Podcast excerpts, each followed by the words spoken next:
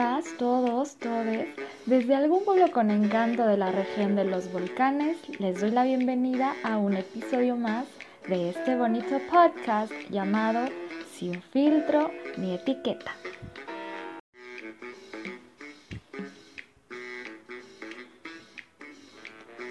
Hola a todas, todos, todes. Desde algún pueblo con encanto de la región de los volcanes, les doy la bienvenida a un episodio más de este bonito podcast llamado Sin filtro ni etiqueta. Hola a todas, a todos, a todos, la audiencia de Sin filtro ni etiqueta.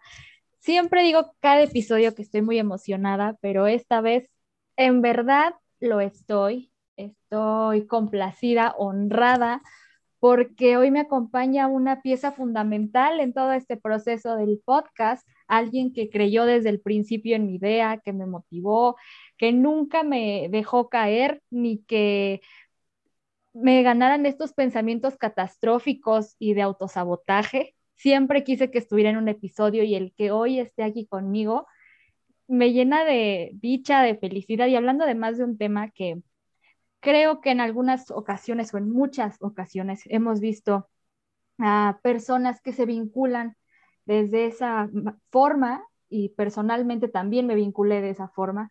Llegué a terapia llena de dudas, llegué con ella sin saber que yo también lo estaba haciendo de esa manera y todo un honor para mí que me esté acompañando esta tarde, Elena. Elena, a quien en el primer episodio le agradecí por haber confiado en mí. El día de hoy está aquí conmigo para platicar de la codependencia emocional. Antes de entrar en materia, déjame presentarte a Elena. Elena es licenciada en psicología educativa, es psicoterapeuta con enfoque en terapia breve, centrada en soluciones. Es además creadora del reto de comunicación verdadera en 21 días, donde se trabajan tres diferentes ejes. Uno de ellos es la mentira que las mujeres tenemos y que estemos decididas a sanar nuestro amor propio, aprender nuevas maneras de comunicación amorosa y cercana a través de estrategias de comunicación asertiva y como consecuencia mejorar nuestras relaciones de pareja de manera eficaz e inevitable. Entonces, para mí es todo un honor que esté conmigo para hablar de, como ya lo mencioné, la codependencia emocional. Y muchas gracias, Elena. Hola Giselle, pues muchas gracias por invitarme. Yo estoy así también súper emocionada. Sí recuerdo aquellas, aquellas sesiones que hablamos de este tema del podcast, ¿no? Y que yo con toda la ilusión te decía, hazlo, hazlo, hazlo, no, no, no pares con esa idea. Y ve, pues aquí estás ya grabando tus episodios. Y la verdad, Giselle, me siento muy orgullosa de ti, de tus avances, de, de todo lo que has logrado que bueno, que tú sabes bien que no ha sido camino fácil, pero lo que yo te decía también en alguna ocasión, podrá, ser, podrá parecer difícil el camino, pero no es imposible, ¿no? Y bueno, pues estamos aquí grabando este, este episodio y bueno, pues yo estoy súper, súper contenta de que me hayas invitado y formar parte de tu proyecto. Gracias. gracias, a ti. Y es que en serio, ojalá gocen tanto el episodio como yo lo estoy gozando, porque todo lo que alguna vez fue una ilusión o un comentario en, en sesión, ahora es una realidad. Y el que lo podamos ver juntas, para mí es, no tiene precio. Muchas gracias. Y bueno, entrando en materia, hablando de la codependencia emocional, creo que se puede decir demasiado de la codependencia emocional pero no tanto desde un sentido mm, psicológico. ¿A qué me refiero? Es fácil ver de pronto estas parejitas que son llamadas muéganos, el que siempre están en uno, el uno con el otro, la una con la otra, que van para todos lados y son amigas que digamos son inseparables, cercanas, van para todos lados juntos y muy romántico, ¿no? Presumen su amor en redes sociales, en todos lados de pronto, y lo digo porque yo también estuve ahí, cuando yo llegué con Elena, empecé a comentarle ciertas cosas que pasé en una relación hace ya varios años y estaba atrapada en una relación codependiente y que me daba muchísimo miedo. Y eso tiene una explicación, no digo que es una regla general, las personas que padecemos ansiedad y que también tenemos, en mi caso, trastorno límite, tenemos un fuerte miedo al abandono, Y al tener este miedo al abandono, nos vinculamos con personas que nos den esa protección, estoy haciendo comillas, y generamos muy fácilmente una relación codependiente. Ya nos irá platicando ella más al respecto. Primero quisiera preguntarte, Elena, ¿qué es una relación codependiente? Bueno, pues una codependencia siempre va a generar una sensación de adicción a la relación, una adicción a, las a estar constantemente en el, colocados y colocadas desde el conflicto, desde las experiencias abrumadoras, sobre todo, ¿no? O sea, el, estar siempre abrumados, abrumados, abrumados en emociones que están al tope, ¿no? Y, y bueno, por supuesto también eh, una adicción a la persona en sí, eh, pero no solo a la persona físicamente, sino a, todo lo que tiene que ofrecer en la relación esa persona, que generalmente, como tú lo dices, eh, generalmente nos ofrecen experiencias donde hay malos tratos, donde hay ambivalencia, ¿no? O sea, te amo y te odio a la vez, eh, eres lo más importante para mí, pero a la vez no, eres un ser a la izquierda, no, es todo un caos. La verdad es que quienes han vivido codependencia saben de lo que hablo, es una situación, es una sensación de que de no poder escapar de, la relación. si quieres terminar la relación, si tienes la intención de ya no continuar en, esa, en, ese, en ese lugar, pero en verdad no puedes. O sea, y es realmente abrumador, ¿no? Entonces, básicamente eso es, es, una especie de, adicción, pero adicción a experiencias abrumadoras, a sensaciones abrumadoras, emociones abrumadoras, todo es abrumador. Y pareciera ser que es un tormento, sí, sí es un tormento y es un infierno, y lo lógico es huye de ahí y vete de ahí, pero no puedes, sigues ahí, ¿no? y las recaídas cada vez son más duras, porque además de las experiencias abrumadoras, me atrevo a decir, al menos en mi historia, era una adicción al sufrimiento, era, no te quiero cerca, pero es que si te tengo lejos me viene esta sensación de ahogo que no sé en dónde estás y si estás con alguien que no soy yo y qué voy a hacer si me dejas, yo qué voy a hacer sin ti. Pude hacer muchísimas cosas sin esa persona y estoy segura que esa persona también logró hacer muchas sin mí. Estábamos muy heridos y creo que también de ahí parte la codependencia, de alguna herida de la infancia o ¿A qué se debe? ¿Cómo surge una infancia codependiente? Sí, definitivamente las codependencias en las relaciones sí surgen. En o sea, el origen es la infancia, forzosamente, ¿no?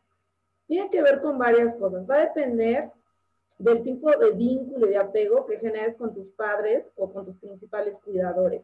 Porque no nada más son los padres, es como todo un bloque de adultos que está alrededor del niño o de la niña, ¿no? Pero con los principales cuidadores o los padres, ¿no? Em, generalmente las, codependencias se van a generar en vínculos o apegos inseguros. Y hay varios tipos de apegos, ¿no? O sea, eh, puede ser un apego evitativo, donde, donde las personas adultas, eh, fíjate, es curioso, porque por un lado le huyen al compromiso pero sobre todo le huyen al compromiso donde la cosa se ve bien. O sea, es decir, por ejemplo, alguien que tiene un, un, este, un pretendiente o una pretendienta, ¿no? Y esa persona se ve bien, o sea, se ve sanita, pues se ve que, que te va a ofrecer una relación sana. La lógica nos diría, pues quédate ahí, ¿no? O sea, esta persona te está ofreciendo una relación estable. Pero no, prefieren huir prefieren huir y engancharse con una persona que de entrada te está dando grandes señales rojas de que ahí no es, pero vas y te enganchas ahí. Pero tiene el origen, ¿cuál es el origen en la infancia? Tiene que ver con padres que a lo mejor estuvieron presentes físicamente, pero fueron padres ausentes en la parte emocional. No pudieron ver las necesidades emocionales de ese niño o de esa niña, ¿no? O sea, Sí, a lo mejor eran padres proveedores económicamente, a lo mejor eran madres también proveedoras de afecto, em, no, sí de afecto, pero un afecto como muy superficial, ¿no? Y a lo mejor sí cubrieron necesidades básicas de ese niño o de esa niña, como alimento, vestimenta, escuelas, juguetes, paseos, pero no lograban esos padres descifrar más allá de eso, ¿no? El niño llegaba triste de la escuela, ¿qué te pasó? Nada, ah, bueno, vete a tu cuarto. Mm, no había más allá. El niño gritando por acá, auxilio, estoy triste, ¿no? Totalmente, sí. Cuando tenemos ansiedad, perdón que te interrumpa, creo que desde la infancia, en mi caso, cuando se empezó a manifestar, era muy común hacer eso. Tiene miedo, ah, ya se le va a pasar. Tiene miedo, quién sabe por qué. Pero bueno, ah, déjala que se vaya por allá, ¿no? Y en realidad nunca nadie se cuestionó. Entiendo que se hablaba muy poco del tema, que no se conocía. No, esto, esto no es un reproche, solamente estoy hablando de mi historia de vida. De nunca nadie te volteó a ver realmente. Eran como que estas mamás o estos cuidadores, sana, sana colita de rana, te hago un apapacho y cuando ya medio veo que dejaste llorar, órale, ya, sáquese. Sí, sí, sí, sí, ¿no? Ese es un tipo de apego. Otro tipo de apego en la infancia puede ser un apego este, que tiene que ver con padres que te dan la espalda por completo. O sea, este tipo de padres que los primeros sí te, o sea, sí, sí te atendían, como tú dices, el apapacho, pero no logro ver más allá, ¿no? O sea, no sé realmente lo que te esté pasando. Ese otro tipo de apego que va a generar adultos, este, con, una, con unos celos, pero en verdad te lo juro, incontrolables. Personas que a la pareja le llega un mensaje y tu mente ya está por acá, este, generando ideas, ¿no? Eh, le escribió la compañía del trabajo y entonces, ¿no? Y quién te habla y, el otro pobre así como que espérate, me llegó un meme, ¿no? Sí. sí. Pero generalmente este tipo de apegos suelen ser padres en la infancia que dan la espalda por completo. O sea, en verdad no te miro, nada, ni siquiera miro si te raspaste la rodilla, nada, ¿no? Y hay un distanciamiento completo entre, entre el hijo y la, madre o el padre o los cuidadores. Entonces, eso también puede generar codependencia. Eh, y también apegos desorganizados. O sea, es decir, el, hijos o hijas que le tienen miedo a uno de los padres, porque el padre puede ser maltratador o la madre puede ser muy maltratadora o pueden ser padres muy crueles o padres muy autoritarios, pero excesivamente autoritarios, que están en el extremo, ¿no? Tipo militarizado así. Y, y esa figura que es proveedora de cariño me causa mí confusión, porque por un lado sé que es mi padre, que es mi madre, que me quiere, pero por otro lado le tengo mucho miedo. Entonces, este, este tipo de adultos son adultos que sí les cuesta mucho trabajo relacionarse y que cuando llegan a relacionarse en una relación codependiente, son a los que más les cuesta trabajo, con ayuda profesional obviamente, romper con esa codependencia y rehacer su vida. Entonces, bueno, la verdad es que la mayoría de las personas andamos en, ese, esos tipos de apegos, casi nadie, ¿no? Sí. ¿Cuál va a ser la diferencia? Como para decir, bueno, yo viví esa infancia, pero creo que no, no he tenido una codependencia. ¿Cuál va a ser la diferencia? Bueno, primero, primero, identificar a qué apego, en cuál apego te reconoces tú.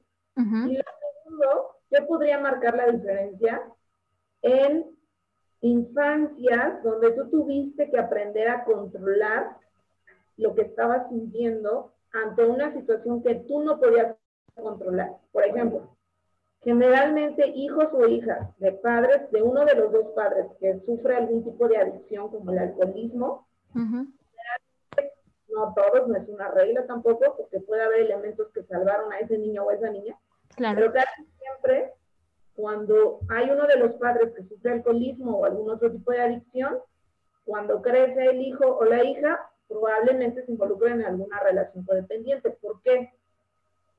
Voy a dar un ejemplo. Por ejemplo, supongamos que papá llegaba alcoholizado y llegaba exigiendo que le sirvieran la comida y llegaba a golpear a mamá y llegaba a insultar a todo el mundo y me quería abrazar y olía alcohol y yo no quería. ¿Qué voy a hacer yo como niño? Como niña, voy a aprender a, a controlar el ambiente.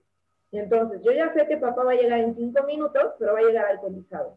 Y entonces, voy a dejar sus pantuflas listas, junto, a, junto al sillón para que no me moleste. La mesa ya va a estar servida para que no le empiece a gritar a mamá. Y yo me voy a alejar lo más que pueda, me voy a encerrar en mi cuarto y voy a inventar que estoy durmiendo para que no venga a querer abrazarme. Y entonces aprendo como niño o como niña a querer controlar el ambiente. ¿Vale? Wow, sí. Está aprendiendo a controlar el ambiente, está aprendiendo a controlar lo que está sintiendo. ¿Vale? Esto que estoy sintiendo y que es abrumador para mí y que ningún adulto viene a papacharme y a decirme tranquila, tranquilo, esto no depende de ti, yo me hago cargo, yo soy el adulto. No, nadie, ¿no? Me dejan ahí como que, ¿quién sabe qué le pasa a dormir? Cuando llegamos a ser adultos, ¿qué hacemos en las codependencias? Queremos controlar. Controlar las conductas del otro, controlar las emociones, controlar las situaciones, controlar, ¿sale? es una característica de la codependencia, el control. control sí, sí, totalmente. Creo, y ahorita mientras hablabas y dabas los ejemplos, se me vieron algunos rostros a la mente y creo que sí, hay una línea muy delgada entre cuido de ti, me preocupas y te estoy controlando. Me explico.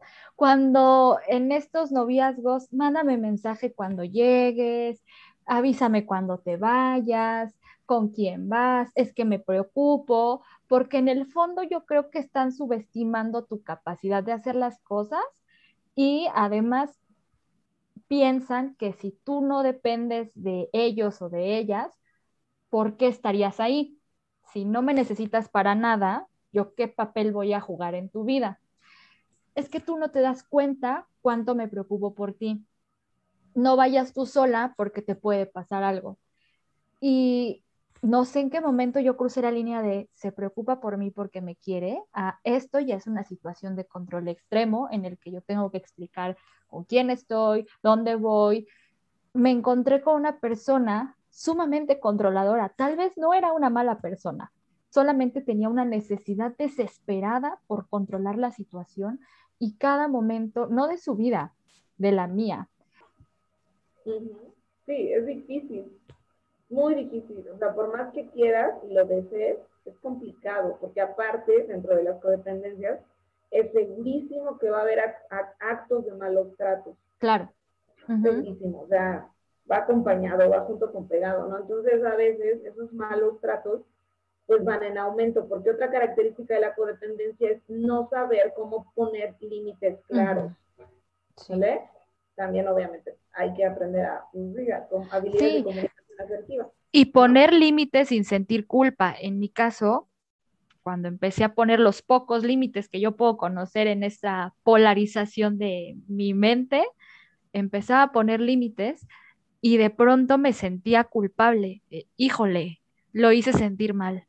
No es que si se va, no es que si se enoja y es que va a ser peor mejor sí que vaya conmigo. A lo mejor exageré, porque o, llegas a ver la lagrimita o que te hacen sentir, es que yo me estoy preocupando por ti, yo estoy dando todo por esta relación y tú no te das cuenta todos los sacrificios y ya es una manipulación que dices, mejor mira, ni la hago de tos, si quiere venir que venga, si hace mala cara nos vamos y cualquier cosa. Pongo un ejemplo. El control empezó en el, así vas a ir vestida, yo le dije, por supuesto que sí, vámonos. Segura. Dije, claro que sí, vámonos. No hubo un golpe, no me regresó a la fuerza, no me habló fuerte, no hubo necesidad de hacer nada de eso. Pero si en el camino intentó agarrarse a golpes con cinco personas, con eso fue suficiente para que la próxima vez yo ya buscara su aprobación para no ir así vestida a la calle. Porque decía, en, esta ansiedad que a mí me da mucho miedo las discusiones, los conflictos y que tiendo a evitar las situaciones, dije, no quiero eso, no lo voy a hacer. E insisto, no hubo ninguna agresión, pero no lo volví a hacer para evitar eso. Porque entonces yo ya empezaba a ir, ¿y si se enoja, qué voy a hacer? Y es que, y el complacerlo, y aquí y allá, es desgastante te robotizas, te pierdes, no sabes en qué momento dejas de ser tú para tómame como tu proyecto en tus manos, moldéame. Sí, sí, sí, ¿no? exactamente eh, los límites o son muy difusos, ¿no? O sea, por ejemplo, el ejemplo que tú pones pues, es un límite, ese ejemplo es como un límite extraño, ¿no? Como que mm, te estoy poniendo un límite, pero no se entiende que es un límite y entonces como no se entiende que es un límite, pues no hay nada, ¿no? O sea, no hay nada que poner ahí. Entonces, sí, hay que tener cuidado con eso. Es una característica. O una de dos, o evitamos la confrontación, como tú lo dices, y entonces al evitar la confrontación, pues ya no hay un límite que poner, o confrontamos, nos enganchamos en la discusión, nos enganchamos en, en, la parte abrumadora de estar peleando todo el tiempo y todo el tiempo y todo el tiempo. Y de todas formas, cuando se intenta poner un límite desde ahí, también termina siendo un límite confuso, ¿no? Sí. todo difuso, así como que sí, ya nos dijimos de cosas, ya nos sentimos mal, este, y pues ya, quién sabe cuál era el límite. Ahora, otra característica ahorita que, bueno, que mencionas esto de la confrontación, de la codependencia son las reconciliaciones. O sea, es, constantemente estoy en una sensación abrumadora porque estamos en la confrontación o en la parte confusa, porque, fíjate, por ejemplo, el ejemplo que tú pones, eh, ok, no nos peleamos, no hubo tema sobre cómo iba yo vestida, pero en el trayecto él estuvo muy tenso y estuvo como con cinco personas a punto de los golpes, ¿no? Y eso genera también una parte muy abrumadora y más, bueno, en su caso, porque bueno, pues hay ansiedad, ¿no? O sea, abrumado, abrumado, abrumado, abrumado, abrumado, y de pronto nos acostumbramos a esa sensación. ¿vale? Y cuando vienen las reconciliaciones también suelen ser muy intensas. Totalmente. Porque estamos al tope en todo, ¿no? Al tope. Estamos al tope en, en, la parte abrumadora y conflictiva y de confusión y todo este rollo. Y entonces cuando nos reconciliamos, pues también están así. Y a veces eso genera una falsa sensación de amor, porque me ha pasado, ¿no? Es que sí me ama, es que sí me ama, ¿no? A mí, a mí también me pasó, yo también tuve una relación que tenía muchos años, y me acuerdo de mi terapeuta de ese entonces, que yo juraba y perjuraba que me amaba, ¿no? Así como que ella me, me decía, Elena, pero date cuenta que pasó esto, esto y esto. Sí, sí, sí, sí, pasó todo eso, pero me ama. Y, en verdad yo sentía que me amaba porque las reconciliaciones eran súper intensas. Un día mi terapeuta era muy mal hablada y me dice, sí, sí te ama, pero te ama de una manera muy pinche. ¿No? O sea, ahí está el asunto. ¿no? Las migajas te las aventó, el fulano anda bien herido, se juntó el hambre con las ganas de comer y en alguna sesión tú me lo hiciste ver. La confusión es la antesala de la violencia. Eso no es amor. ¿Ya te diste cuenta que no lo amas? ¿Que no lo amabas? Híjole, yo sentí como, ¿por qué? O sea, tanto tiempo ahí, ¿cómo que no lo amé? Pues entonces, ¿qué? ¿No? ¿Y mi tiempo? ¿A qué costo? ¿Qué pasó? Y todo lo que me dejó y demás.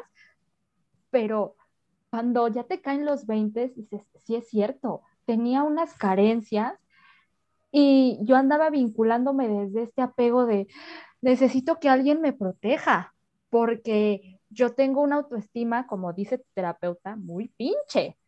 Sí, ¿no? Y es algo que les digo a mis alumnas, ¿no? Les digo, hay una frase que, que no es mía, me la publiqué por ahí de redes sociales, pero me encantó, que dice, el amor no va a venir a, salvar tus relaciones o a construir tus relaciones o a sostener tus relaciones. El amor no, no sostiene nada.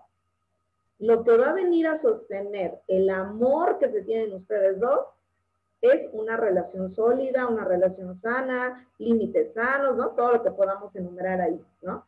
Y efectivamente, desafortunadamente, este, pues estas películas de, que veíamos de niñas y todas las novelas y todo eso, pues nos han dado esa falsa idea, como tú dices, que el amor lo viene a salvar todo. Y en, y en nombre del amor es donde se gestan las codependencias justamente, ¿no? Eso que creemos que es amor, que no, es todo menos amor, pues de ahí nos agarramos, ¿no? Es que me ama, es que nos amamos, es tan intensa la reconciliación, que esto es amor, ¿no? Y, y, y bueno, justo lo del amor romántico, o sea, el fin último, el fin último es, fueron felices para siempre.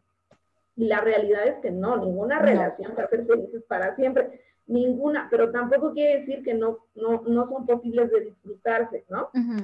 pero es cambiar el chip. No, el amor no va a venir a sostener nada, nada, nada, ni a ti ni a nadie. Lo que va a sostener al amor que se tienen entre ustedes dos va a ser una serie de cosas. Eh, autoestima, este, confianza, comunicación. límites, un montón de cosas. Sí, porque a veces ni van para el mismo lado, pero como están estas reconciliaciones tan intensas y habemos personas como yo que las vivimos al límite, entonces cuando quieres dejar a la persona, piensas en esa reconciliación. Es que cuando vino y lloró, pero se hincó, pero me trajo un peluche, pero esto, lo que sea y lo que se nos ocurra ahorita enlistar, es bien difícil, porque piensas, es que ha hecho esto por mí y aquí y allá es que sí me ama. No, pero es que entonces, ¿por qué desconfía tanto? ¿Por qué aquí? ¿Por qué allá? Porque siempre tengo yo la culpa. Porque esa también es una característica que me la hiciste ver. Ya te diste cuenta que él no te está viendo, que solamente es él, él y nadie más que él, y lo que resta, si es que queda algo, eres tú porque cada que intentan arreglar un conflicto, eso no es un arreglo, no es una mediación. Él vomita toda la culpa en ti. Solamente dice, eres tú, fuiste tú, tú me hiciste enojar, es que tú y tú y tú, y ya. Sí, justo, y también exactamente es otra característica donde es difícil asumir la mayor cantidad de responsabilidad posible dentro de la relación de ambos. O sea, Aquí no aplica el famoso 50-50, ¿no? O sea, la responsabilidad es 50 y 50. Tú me regalas algo y yo te regalo algo. No.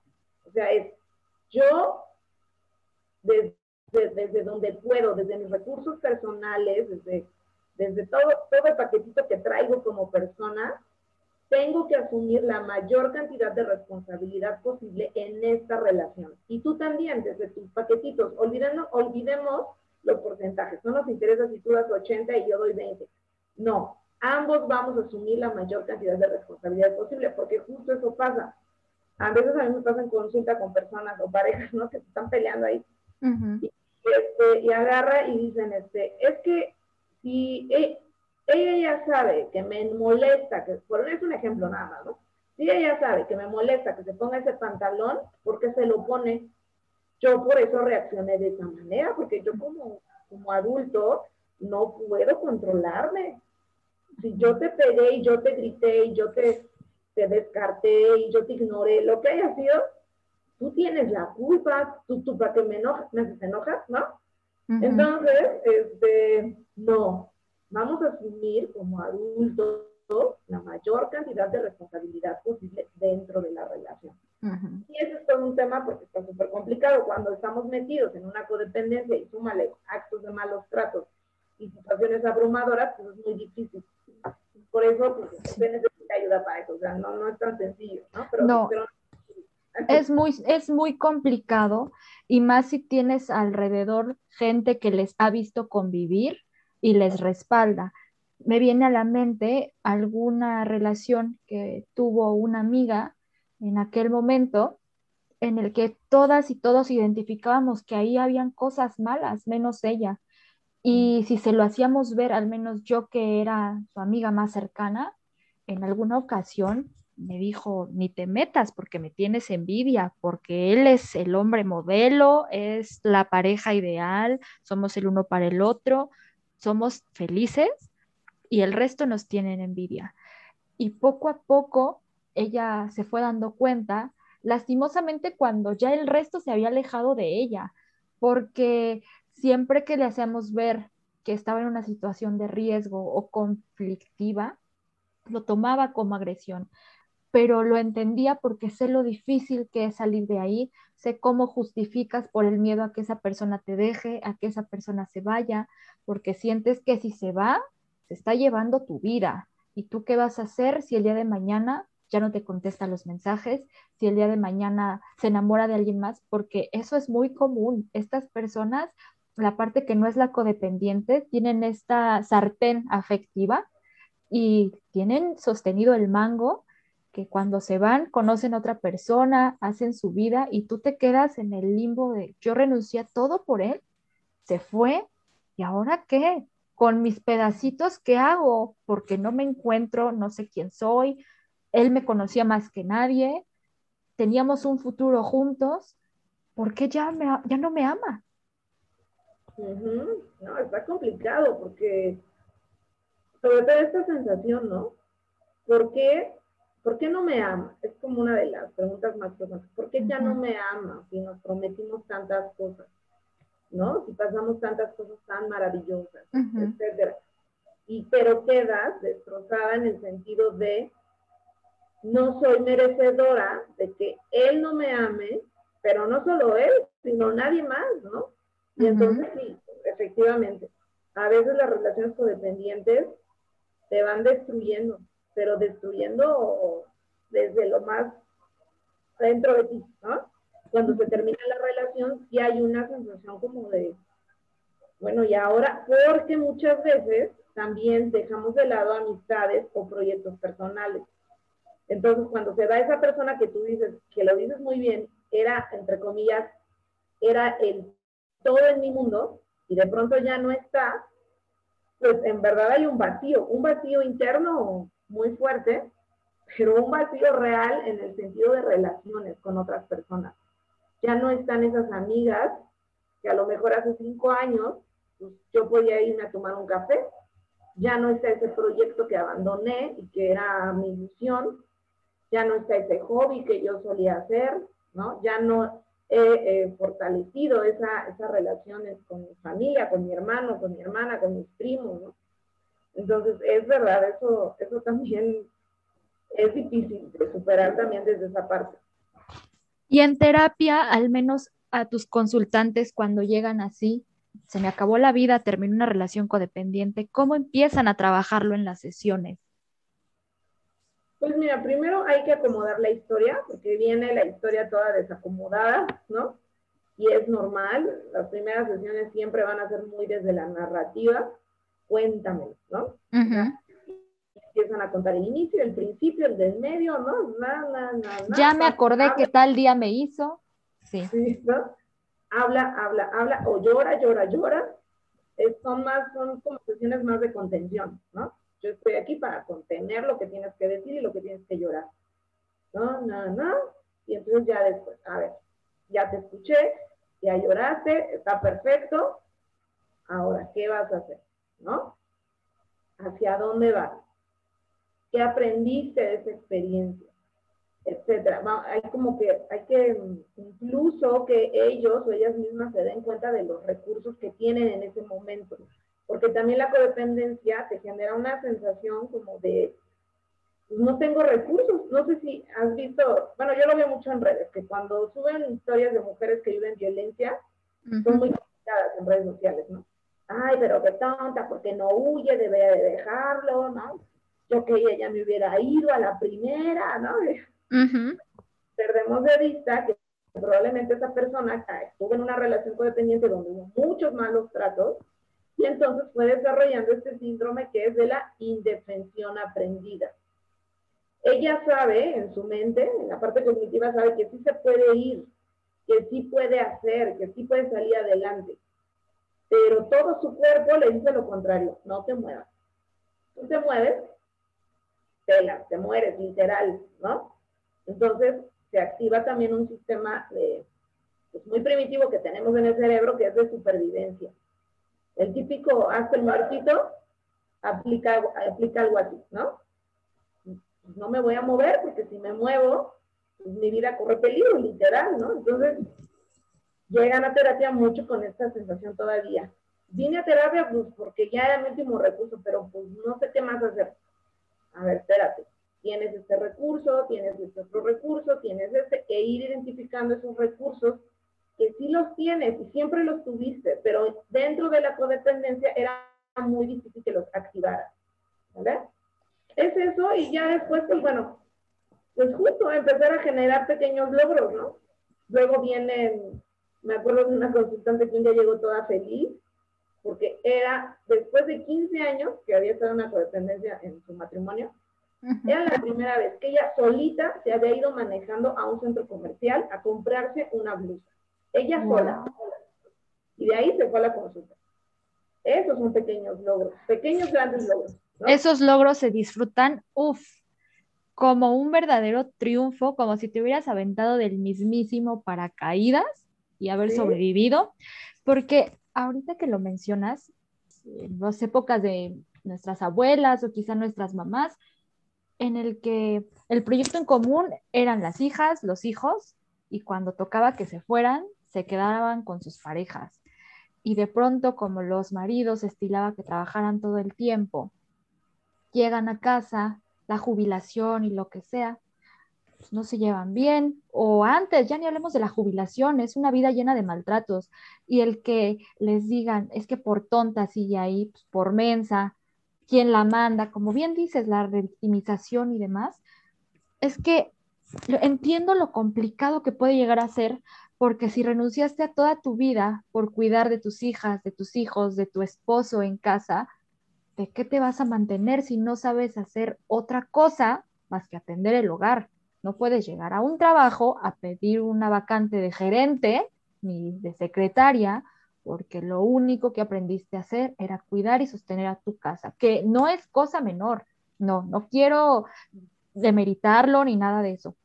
No, pero el trasfondo es lo difícil que es salir de una zona segura. Y esa es tu zona segura, tu territorio, lo que has construido con lo que has aprendido a sobrevivir y es sumamente complicado porque una muestra de afecto, una migaja de afecto que te pueda dar de vez en cuando tu esposo o tu pareja, puede subsanar un poquito todos los malos tratos que puedas tener alrededor. A ese grado llega la manipulación y cuando estás en una codependencia, justificas una, con una buena acción, mediocre buena acción, todas las malas. Sí, ¿no? Entonces, este, ahorita que mencionabas esto, es verdad. A veces lo que sabemos controlar son los malos tratos. Ojo, a ver, no, a ver, deja, organizo mi idea. Lo que sabemos controlar es la sensación, no importa si es una sensación terrible, abrumadora, con miedo, etcétera, no, eso no nos interesa. Es lo único que sé controlar. Y como es lo único que sé controlar, cuando llegan la oportunidad de que tú me trates bien, como tú dices, con migajas, lo, lo malinterpreto como, ah, bueno, pues es que sí es buen hombre. O sea, sí es buena persona, sí me quiere. Tiene su carácter. Tiene su carácter, tiene lo suyo, ¿no? O sea, pero, este, pero sí me quiere. Y entonces, eh, es como una especie de autoengaño porque realmente ah, el trasfondo de todo eso es, si tú vienes a tratarme bien, pero bien, bien, no, no a medias, bien, o sea, en verdad se generara un cambio contigo o con otra pareja incluso, que me trate bien, yo no voy a saber qué hacer con, ese, con eso y no voy a saber cómo controlar esa sensación en mí de placer, de bienestar, de felicidad. Y entonces, pues prefiero quedarme en esa zona que tú mencionabas, esa zona que sí se controlar. No importa si es abrumadora, no importa si es terrible, no importa si, si me siento muy mal y si hay muchos malos tratos y si hay miedo y si hay lo que sea, no importa. Es mil veces quedarse ahí que probar nuevos terrenos que no tengo ni idea de cómo sostenerme en el placer y en los buenos tratos. Ya sabemos cómo nos reconciliamos, qué le, le gusta regalarme, qué palabras me tiene que decir y si me llega a tratar bien, o un poco con respeto, ¿qué traes? ¿Y ahora qué hiciste? ¿Y eso qué? ¿A qué viene? Ya estamos a la defensiva porque no sabemos en qué momento nos viene el fregadazo emocional. Eh, ahora este maltrato. Quisiera saber si hay alguna diferencia o si nos ayudas a entender qué es la dependencia y qué es la codependencia. ¿Hay alguna diferencia entre ambas? Mm, no, la única diferencia es que la codependencia es que tú y yo estamos metidos en esto, los dos. O sea, es algo compartido, pues. Y la dependencia, pues es nada más de en un sentido, ¿no? Y ahí se puede aplicar como para otras cosas. Por ejemplo, la dependencia al trabajo, ¿no? O sea, me vuelvo adicto al trabajo para evadir otras áreas de mi vida, para relacionarme con mis hijos, para relacionarme con mi pareja, para afrontar la tristeza, para afrontar la ansiedad, ¿no? Entonces, es la única diferencia. Cuando hablamos de codependencia es porque tú y yo como pareja estamos metidos hasta la cocina en este, en este asunto, ¿no? Y la dependencia no. La dependencia puede ser, ah, tengo dependencia al exceso de ejercicio. Y me voy todos los días al gimnasio, este, a cinco horas diarias, y, esas cinco horas que puedo ocupar para tener un noviazgo o para eh, conectar conmigo para lo que sea, pues no, me dedico al gimnasio, al ejercicio, ¿no? Entonces, este, es, una, es nada más esa la diferencia. En el caso de la codependencia, porque entendiendo que la dependencia es evitar las situaciones haciéndote dependiente de otras cosas, el trabajo, el gimnasio, etcétera. En el caso de la codependencia, también evitas ciertas situaciones, por ejemplo, vincularte. Buscas personas que están emocionalmente no disponibles. Como decías, tienes a la persona que te ofrece una relación estable, bonita, un amor responsable y te vas con el que vive lejos. Te vas con el que te conteste el mensaje cada dos semanas o el que te dejen visto y X, el que te da estos sopetones de adrenalina o estos impulsos emocionales que alguna vez me lo decías esto es muy común de las personas que nos vinculamos o nos hemos vinculado desde la codependencia. Buscar lo complicado, lo que represente un reto, ahí donde nos están diciendo de todas las formas posibles, ahí no es, ahí no es, ahí es, ah, que sí, ¿por qué no ha de ser? Ah, que sí, si me quiere y lo quiero y tenemos una historia y tenemos recuerdos y bla, bla, bla, pues ahí, ¿qué crees? Voy, aunque después te vengan los fregadazos de cómo ves que no. Y seguimos, ¿por qué? ¿Por qué sucede esto? Pues volvemos al mismo punto, porque es lo que sé controlar, porque cuando yo era niña y papá llegaba a golpear a mamá, yo sé controlar esa sensación que yo tenía cuando papá golpeaba a mamá, digo, es un ejemplo porque pueden suceder muchas cosas en la infancia, este, esa sensación de miedo, de tristeza, de no saber qué hacer, de impotencia, todas esas sensaciones que me rebasan, que rebasan mi cuerpo, que rebasan mi mente. O sea, es decir, constantemente estoy en un estado de, de cuerpo rebasado y de mente rebasada y de emociones rebasadas, es lo que sé controlar. Entonces, pues es típico, ¿no? De las adolescentes, está el, el chico bien peinadito, hijo de familia, estudioso, que quiere ir a la universidad, ¿no? Eh, ¿no? Y te quiere andar contigo, pero no, si volteas a ver al, al metalero, al que se salta las clases, al que hace grafitis, al rebelde, ¿no? Entonces es algo parecido. Sí. ¿No? O sea, exactamente. Yo necesito vincularme con alguien que me pueda ofrecer esto que sé controlar. Y tú dices algo muy importante, con alguien que no está emocionalmente disponible. Y a veces ni físicamente, porque muchas veces se llegamos a relacionar con personas casadas, ¿no? Sí. Y entonces, ni físicamente, pues, ¿no? Tal, lo veo una vez al mes y nada más nos vemos en el hotel dos horas porque sé que tiene a su mujer y a su familia, ¿no? Uh ¿qué intimidad puedes generar? No, no intimidad erótica, intimidad de vida, ¿no? Uh porque no te conoce en tus diarreas, en tus gripas, no te conoce en tus momentos de ansiedad, de depresión y angustia, solamente es en este placer carnal, en el momento, lo que pueda durar el encuentro sexual y después cada quien por su lado sin ningún compromiso y realmente así no puedes amar a alguien. Pues no, no, la verdad es que no, así no se ama Así no te vinculas desde la intimidad, nunca, jamás, ¿no?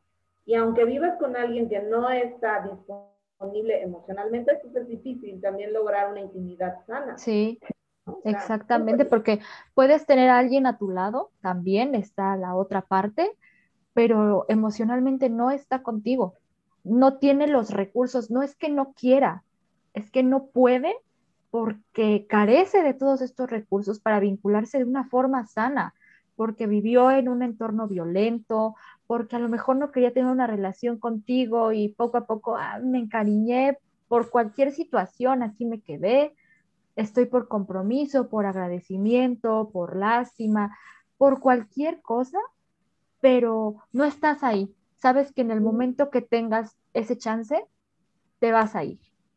Y cuando te vayas, ya no va a haber retorno. Muchas veces manda señales de me voy a ir, me voy a ir, y cuando me vayan y el polvo me vas a ver, y no voy a regresar. Y cuando tomas ese paso y te vas, ya es, me liberé después de mucho tiempo y pasas por muchas etapas en una relación codependiente, pasas esta angustia de qué estar haciendo, ya no me ha buscado y se buscan y llegan al mismo punto. Hicieron bien al separarse. Siempre que sales de una relación codependiente, a mi punto de vista, que lo veo quizá de una forma más radical, no hay manera que puedas regresar ahí sin que te vuelvas a vincular de una forma codependiente. ¿O acaso sí se puede dejar, si ya estoy en una relación codependiente, cómo puedo dejar de vincularme de esa forma? En relaciones futuras.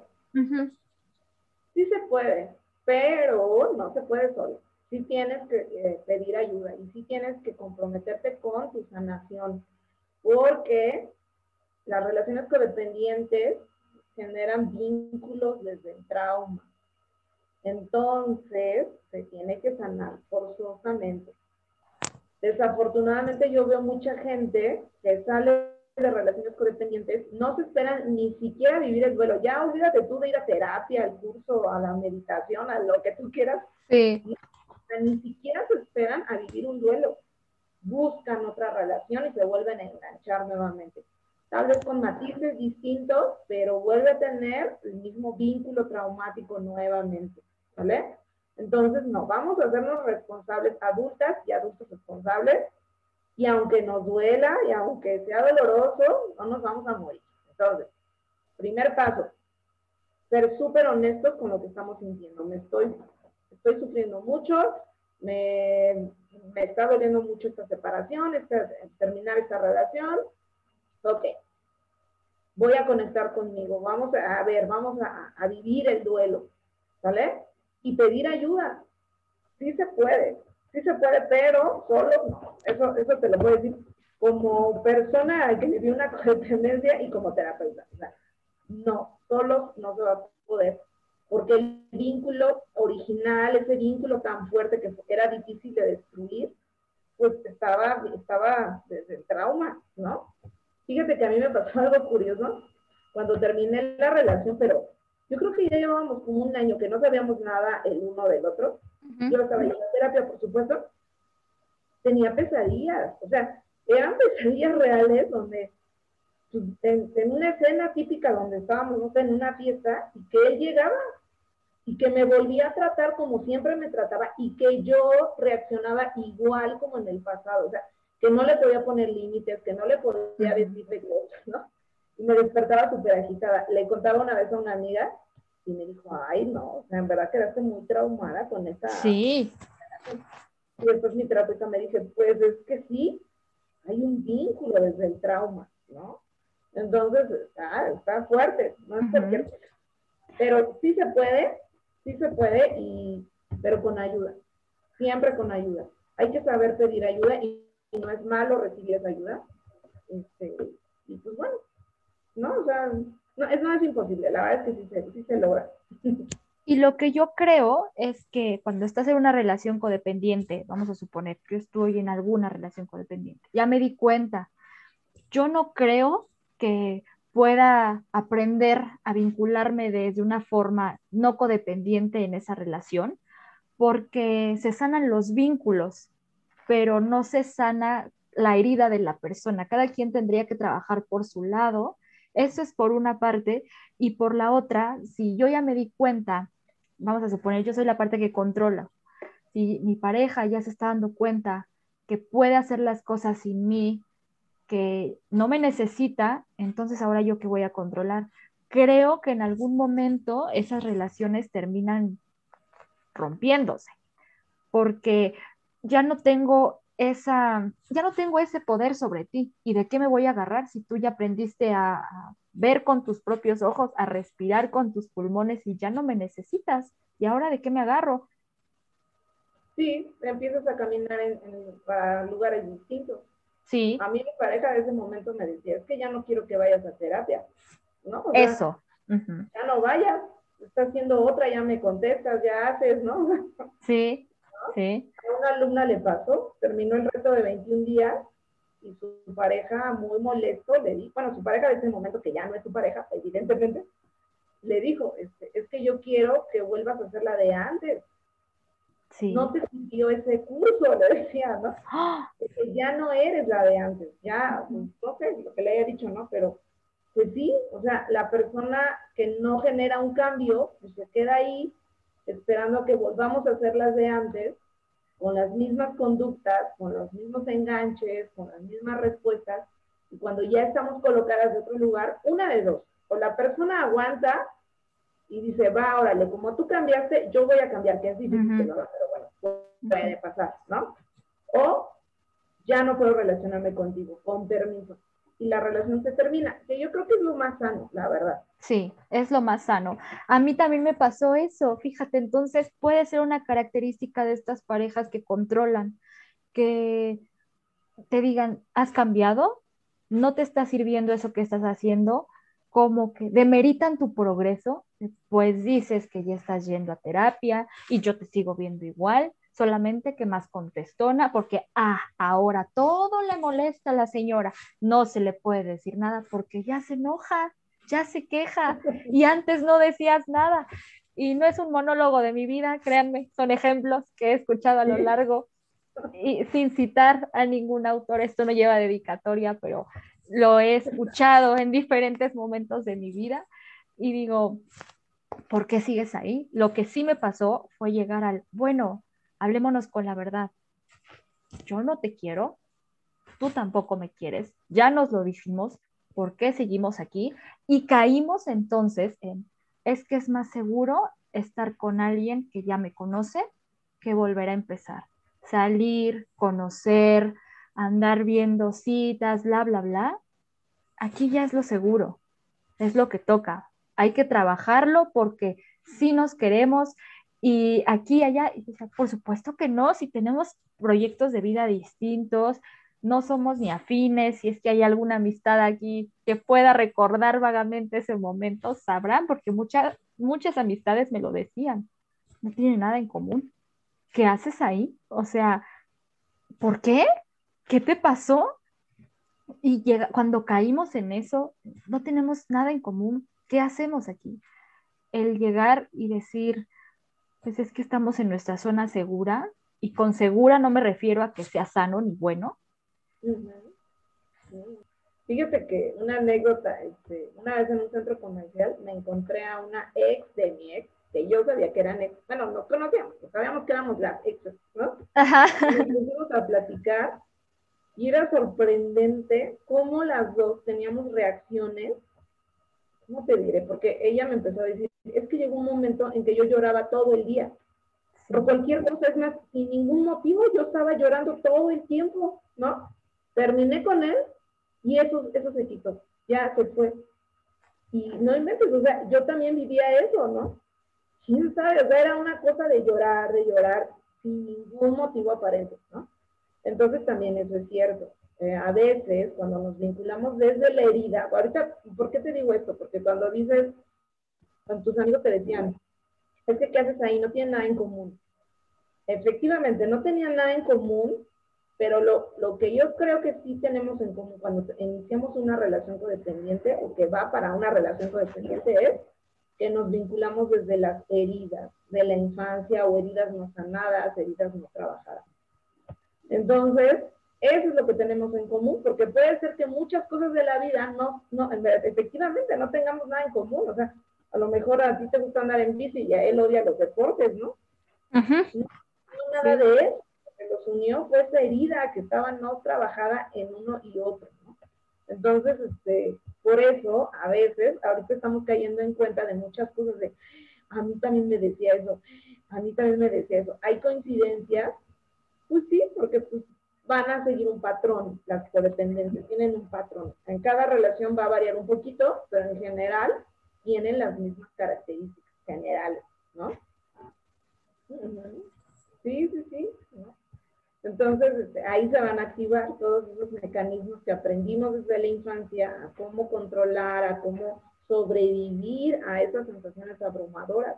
Y tú me lo estás ofreciendo, ¿no? O sea, ojo, no estamos cayendo en una cosa como que, ay, tú me gritas a como me gritaba mi papá. No. Pueden ser experiencias totalmente distintas, pero la sensación que te genera es parecida o idéntica. Tú me estás ofreciendo esta sensación que mi cuerpo ya, ya lo tiene registrado. Yo ya sé cómo a responder ante ella. ¿Vale? Sí, no siempre vamos a, buscar en la pareja al padre o a la madre, pero más que buscar al padre o a la madre, es, buscamos, este, en el caso de las codependencias, la experiencia que tú me ofrezcas me va a causar sensaciones muy similares a las que yo tenía en la infancia. Eso es vincularse desde la herida. Exactamente. En mi caso, que provengo de un hogar de madre y padre divorciados, para mí sería muy complicado decir estoy buscando un papá en una pareja, porque la convivencia fue poca, nula, diría. En ese sentido, creo que yo no soy parte de la regla, como dices, pero esas sensaciones de pronto cuando las estás experimentando, porque además escoges las parejas de una forma consciente cuando estás a punto de caer en estos vínculos codependientes o amando desde un apego ansioso, ¿eh?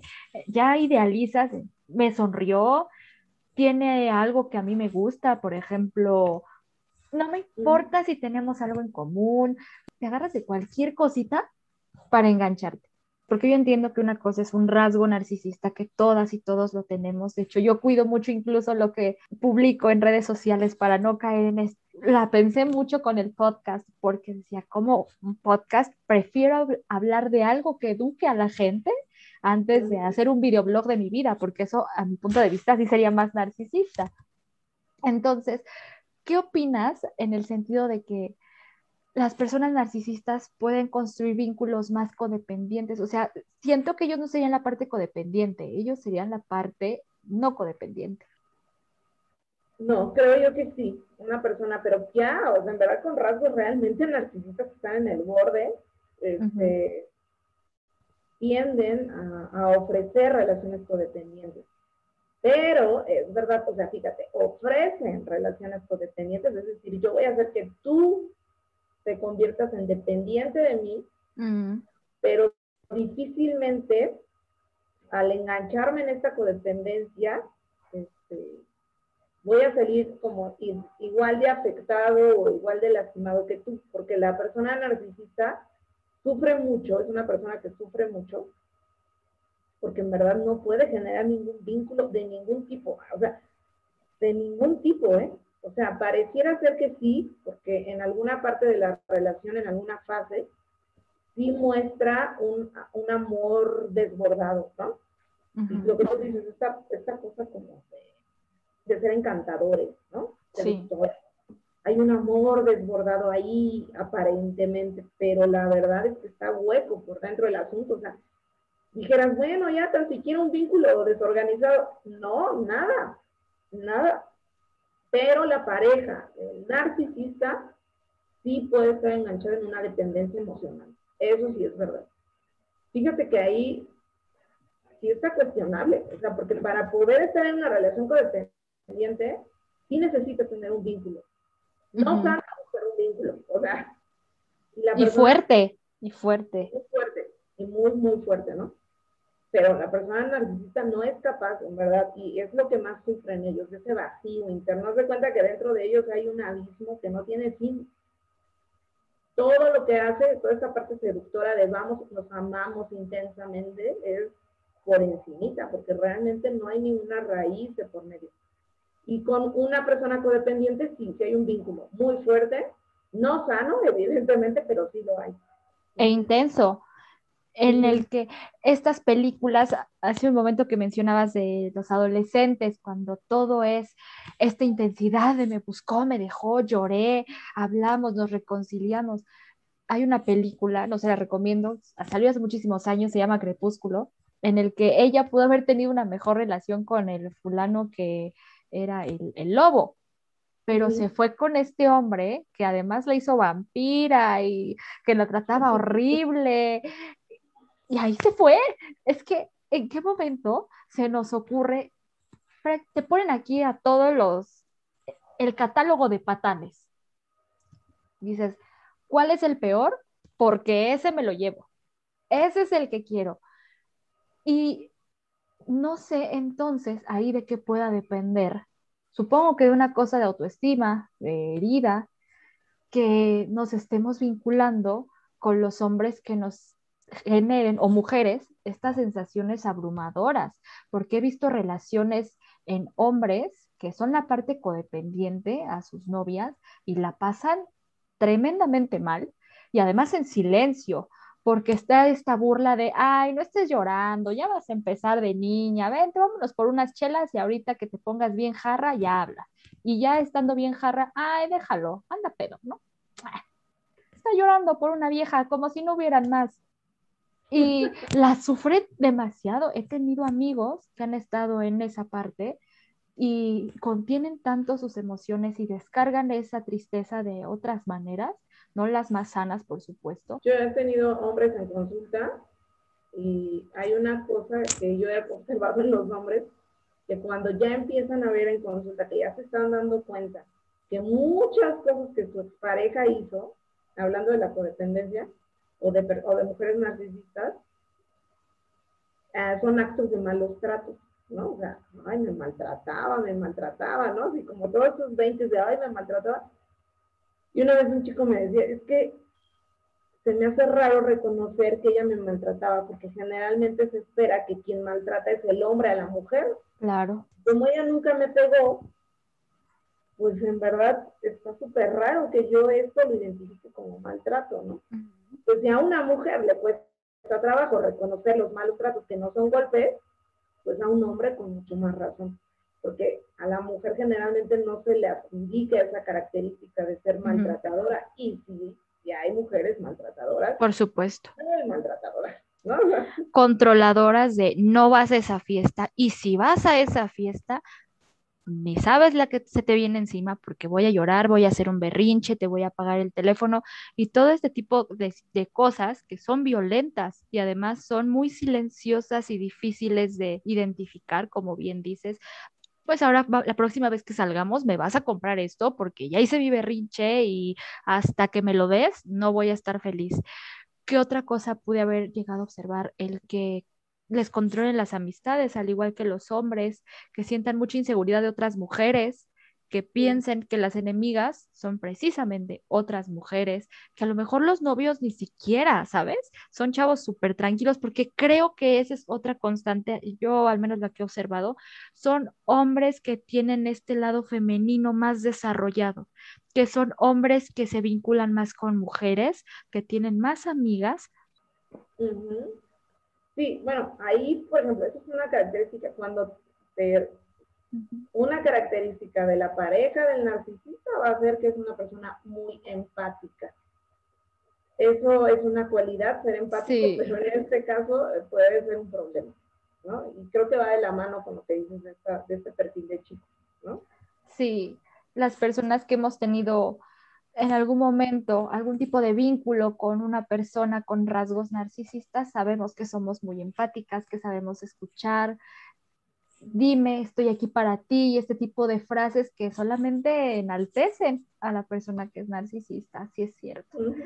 En el de codependencia, creo que lo delicado es caer en situaciones de violencia cada vez más fuertes, en el que implique cada vez más esfuerzo, desgaste de todo tipo salir de ahí, porque además son gente que puede tener el respaldo y aprobación de tu familia, y si ya tienen el respaldo y aprobación de tus seres amados, ¿cómo te vas si ya lo presentaste en tu casa? Si ya lo presentaste con tus amistades, si se tienen en Facebook entre sí, si ha ido a tu casa, los eventos familiares, y no sabes en qué momento se van metiendo como la salitre, perdón por la expresión, pero en qué momento de estar en tu sala se llegaron a meter hasta la cocina y hasta el baño. Y tienen una forma tan silenciosa de hacer las cosas que en el momento disfrazada de autocuidado, de amor, de te quiero mucho, pásame tus claves, yo lo hago, todo, todo lo que tú quieras, yo lo hago, puedo hacer esto por ti,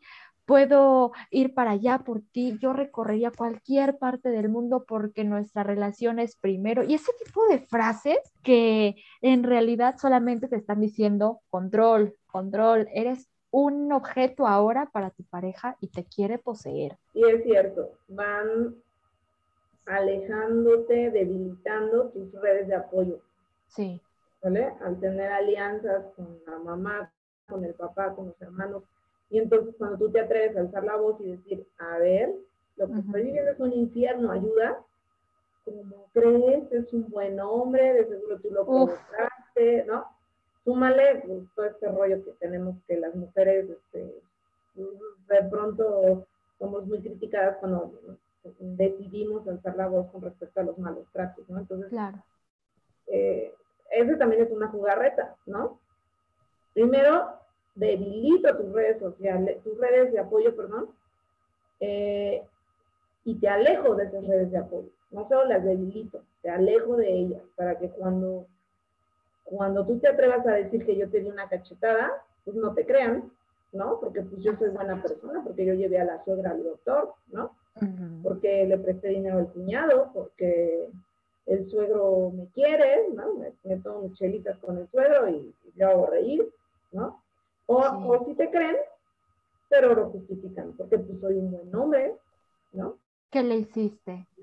Eso sí Es que tú también hacías muchos berrinches. Sí, es muy complicado porque quieres hablarlo. Estás pasando por un momento muy doloroso en el que aunque tú seas la parte más afectada de la relación, porque, pero cuando has tenido una relación llena de abusos y que terminó de formas muy dramáticas, complejas, porque además es otra característica, los truenes de las relaciones codependientes son por demás desastrosos, dolorosos, aunque tú trates de hacerlo de una forma discreta, siempre va a haber drama, siempre va a haber quiero hablar contigo por una última vez para intentar rescatar las cosas, terminan diciéndose de todo, no solucionan nada, en serio, y terminas en crisis, llanto, por tantas emociones que traías y, a partir de ahí, el volver a, a tomar esa confianza y hacerte cargo de ti, cuesta mucho, muchos tropiezos, mucha ayuda. A lo mejor no ir a decirle a cada una de tus amistades qué fue lo que pasó.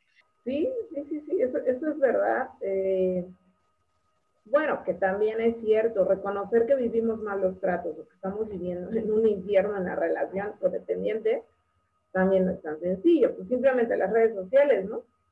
Nadie sube tu, la foto donde estás llorando, donde el marido, donde se están gritando de cosas, o sea, tú ves los mejores momentos y, es escaparate para mostrar lo más bonito de la relación. Claro. No solo en las redes sociales, sino en la vida en general, así andamos, pues. Entonces, efectivamente, pues, ya cuando la gente se entera más o menos lo que realmente pasó, fuera de ayudar, juzgan, critican o minimizan o, o desvaloran, ¿no? Ay, sí, pero pues ella se ve que también es una loca, de seguro también le gritaba de cosas y por eso le provocaba, por eso el hombre se fue, ¿no? ¿No? Entonces, este, y más a la mujer, o sea, volvemos a lo mismo, ¿no? suele ser también como más a la mujer a quien, claro. a quien se le critica eh, y culpabiliza el por qué esa relación ya no siguió, porque seguramente ella se ponía loca y, y pues él se hartó y se fue. Pero que hay atrás de ese, entre comillas, se ponía loca, ¿no? No, todo lo que hemos estado platicando aquí en el episodio, ¿no? Un puntito más. ¿no? Sí, y agrava, agrava el estar en una relación codependiente, te puede dejar muchos aprendizajes, ciertas conductas. Yo no estoy de acuerdo, por ejemplo, con la gente que llega a romantizar la violencia en el sentido de yo tuve que pasar por golpes, todo eso lo agradezco porque ahora soy quien soy ahora. Yo no estoy de acuerdo con esas definiciones no considero que la violencia se deba agradecer, ni de romantizar, ni de promover. prácticamente, porque no sabes quién puede estar viviéndolo y que diga, sí es cierto, a lo mejor y esto me va a hacer una mejor persona. No es, la verdad, tampoco imposible salir de ello. Es difícil. Muy. ¿no? O sea, nosotros que lo hemos vivido y todos los que nos están escuchando y que lo han vivido, lo sabemos. Pero eso no quiere decir que sea imposible, ¿vale? Sí se puede, sí puedes aprender nuevas maneras de relacionarte, puedes sanar heridas y que al sanar esas heridas puedes aprender nuevas maneras de vincularte desde, desde apegos seguros y sanos. Sí puedes eh, mm, aprender a relacionarte con personas mucho más sanas que, que, las anteriores, ¿no? Y también puedes también volver a confiar en ti, tener fe en ti decir, pues sí, sí salí muy lastimada de esta herida, de esta relación anterior, eh, ya no quisiera volver a sufrir lo que sufrí antes, pero estoy confiando en mi proceso, estoy confiando en mis habilidades, en mi amor propio, en, en que ya puedo colocar y gestionar mejor mis emociones y estoy confiando también en el proceso de la otra persona, ¿no? Y entonces es donde inicia una nueva relación, pero una relación ya desde un vínculo mucho más sano, mucho, un apego mucho más seguro. ¿Va a haber altibajos en esa nueva relación? Sí, porque en todas las relaciones no existe relación perfecta ni relación 100% eh, sin, sin asperezas, eso no es cierto pero ya vas a tener mejores recursos que te van a permitir sostener el amor que se tienen con un montón de recursos, ¿no? O sea, sostener esa relación, ese amor que se tiene, lleva tiempo, pero pues tampoco lleva tiempo así que digan, ay, te va a llevar 40 años, pues tampoco. No. A ver, ¿te vas a comprometer? Sí, pues órale, mija. Vete a tu terapia, sé puntual, trata de no faltar, realmente sea honesta o honesto con tu, con tu proceso, con lo que estás sintiendo, ¿no? Toma tu curso, lee tu libro, haz cambios en tu vida, comprométete, na, na, na, na, na, un montón de cosas. Y cuando menos lo esperes, vas a iniciar una nueva relación. Una vez una amiga me decía que su terapeuta le dijo que ella estaba muy preocupada de encontrar una nueva relación porque dice, que, ¿qué tal si vuelvo a escoger uno como los anteriores, no? Claro bueno, porque su terapeuta es psicoanalista, ¿no? Entonces le dices, tú escógelo. De todas formas, quien lo va a escoger no vas a ser tú, va a ser tu inconsciente. Y todo lo que hemos trabajado aquí, ahí se va a ver reflejado, ¿no? Y bueno, y escogió bien su, subconsciente, ¿no? Pero, este, pues sí, es lo mismo, pues. Tú trabajas, tú sanas, tú aprendes nuevas maneras de comunicarte, de vincularte, de relacionarte, un montón de cosas sánalo, trabájalo, apréndelo, aplícalo, ¿no? Y cuando veas, te vas a topar con esa persona que no, es, que no va a ser perfecta, que también va a tener lo suyo, pero al menos ya no te vas a vincular desde la herida, desde el trauma, desde la codependencia. Te vas a vincular desde un amor mucho más libre y mucho más sano y un apego mucho más seguro. Eso se los firmo y se los juro aquí. ¿cómo podemos identificar a estas personas que tienden al control o a ser la parte que genera la codependencia? Pues bueno, mira, puede haber banderas rojas por parte de la persona porque sí las hay, ¿no? Personas que quieren hacer todo el tiempo todo contigo, ¿no? ¿Qué vas a desayunar el domingo a las 10 de la mañana? Barbacoa. Voy contigo. Mm, ok. Mm. Este, sales del trabajo y ya está estacionado en la esquina esperándote sin que te avisara. Ok. Los que te llegan de sorpresa. ¿No? Este, estás viendo una película, dejas el celular en la cocina, termina la película dos horas después y hay 80 llamadas perdidas. Ok, ¿no?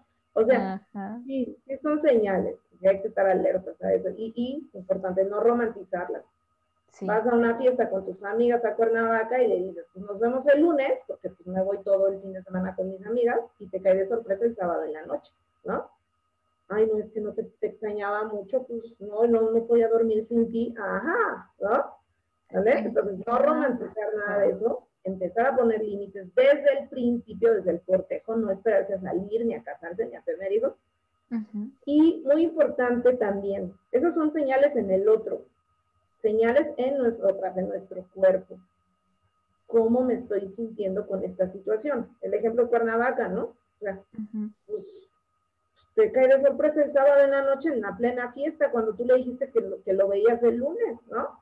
Y te la quiere romantizar con el rollo de que no podía dormir y que te extrañaba y, a la mera hora te convence de regresarte con él a, a, la, a la, ciudad porque pues, no puedes estar Ajá, porque puedes fingir la sonrisa, pero realmente en tus adentros está, híjole, no me gustó que vinieras. Ahí es donde tienes que estar muy atenta. Sí a esa señal roja que está de la otra parte, pero ¿qué está pasando conmigo, con él? ¿Qué está sucediendo? Y también no autoengañarnos. Nada de que hay que romántico. Vino por no. mí hasta la Cuernavaca a las 2 de la mañana en domingo. No. No, no, espérate, hija. Te está incomodando.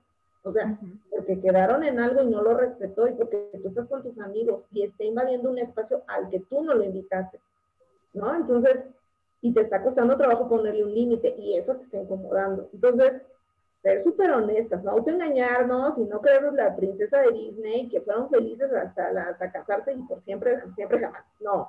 Eh, seamos honestas, sí nos incomodan esas cosas, pero para eso hay que tener conexión con nuestro cuerpo ¿Qué tipo de terapia recomiendas para las personas que estamos o hemos pasado por una situación o relación codependiente?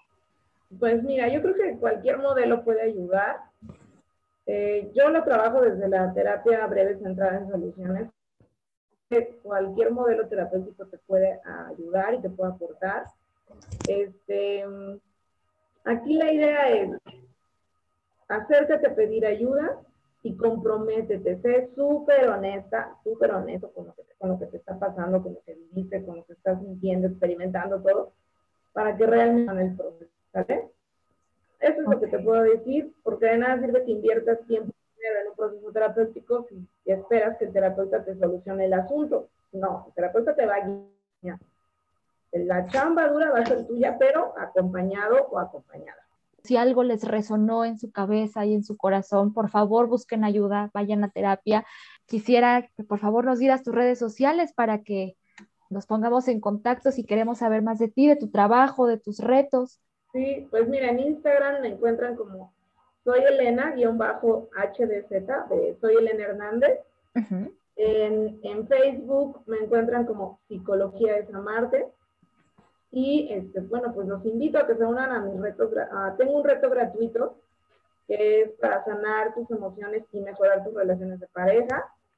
Este, le voy a dejar aquí el link para que se unan y vean el reto totalmente gratis.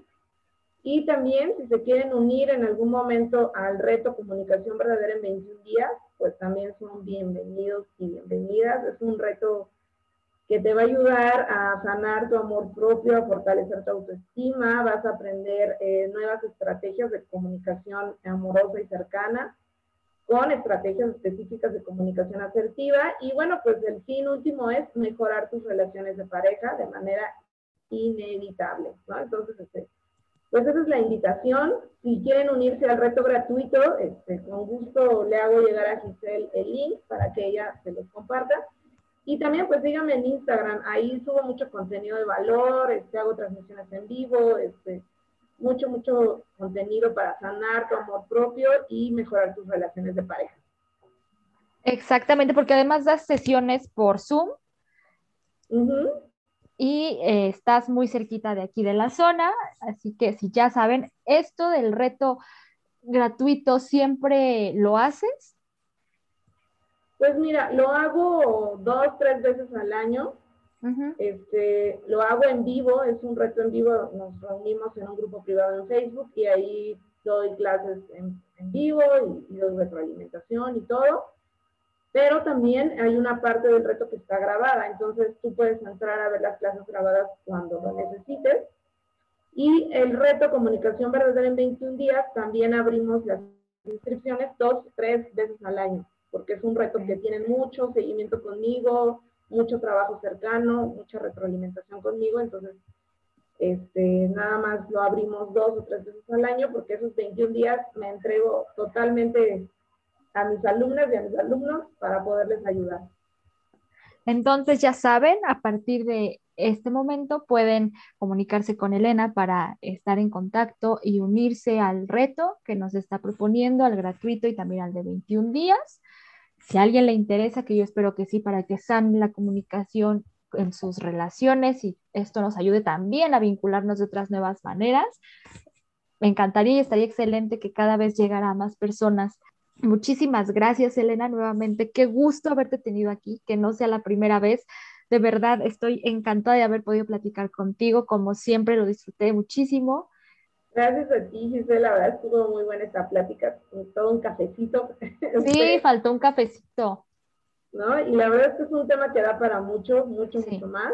Este, y bueno, pues yo encantada de estar aquí en tu podcast. Gracias. Este, muy orgullosa de ti, la verdad, de todos los logros que has tenido.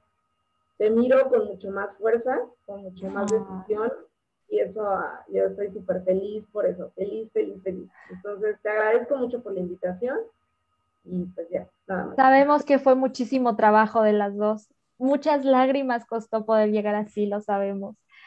Y muchas gracias, siempre agradecida por tenerte, de las personas que siempre es bonito tener y rodearse. Entonces, Gracias, gracias porque ha, sido un aprendizaje constante tenerte y ojalá pueda llegar a más personas este reto. Lo vamos a promover aquí en Sin Filtro ni Etiqueta para que gente se una. Cuídate mucho. Gracias. Y es así como hemos llegado al final del episodio. Si te gustó, compártelo para llegar a más personas. Me ayudarías muchísimo y te lo agradecería más. Puedes seguirme en redes sociales, en Instagram y Facebook, arroba sin filtro ni etiqueta, en Twitter, arroba SFN Podcast y Monselleje en Instagram, Twitter y Wix son mis redes personales. Recuerda que puedes escucharme a través de Spotify, Anchor Podcast, Amazon Music, Google Podcast y SoundCloud. Se las dejo en la descripción. Nos escuchamos el próximo jueves para que hablemos de otro tema sin filtro ni etiqueta.